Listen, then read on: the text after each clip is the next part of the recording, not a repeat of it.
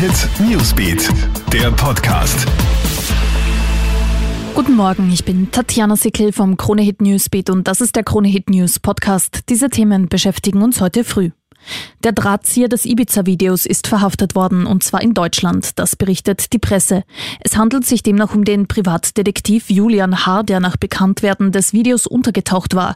Der Mann hatte sich als Begleiter der vermeintlichen Oligarchennichte ausgegeben und zwischen Johann Gudenus und der Frau vermittelt. Ihm werden die illegale Herstellung von Ton- und Filmaufnahmen und der Handel von knapp drei Kilogramm Kokain zur Last gelegt. Fast ganz Österreich kann sich an diesem Wochenende testen lassen. Heute starten auch in Oberösterreich, Salzburg und in Teilen Kärntens die Corona-Massentests. Morgen erfolgt dann auch in Niederösterreich und in der Steiermark der Startschuss. Die Regierung rührt ja fleißig die Werbetrommel und bittet immer wieder, dass sich möglichst viele Menschen testen lassen. Ziel der Massentests ist es, symptomlose Corona-Positive zu entdecken und somit Infektionsketten zu durchbrechen. Und wir schauen noch zur Europa League. Der LASK hat sich gestern mit einem 3 zu 1 Erfolg bei Rasgrad gebührend aus der Europa League verabschiedet. Für Rapid ist die Europa League nach der Gruppenphase beendet. Das 2 zu 2 gegen Molde war für die drittplatzierten Wiener zu wenig.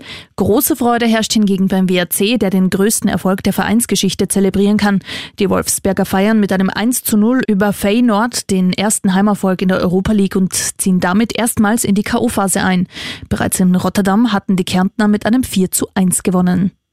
Das war's auch schon wieder up to date. Bist du immer im Kronehit Newsbeat und auf kronehit.at. Kronehit Newsbeat, der Podcast.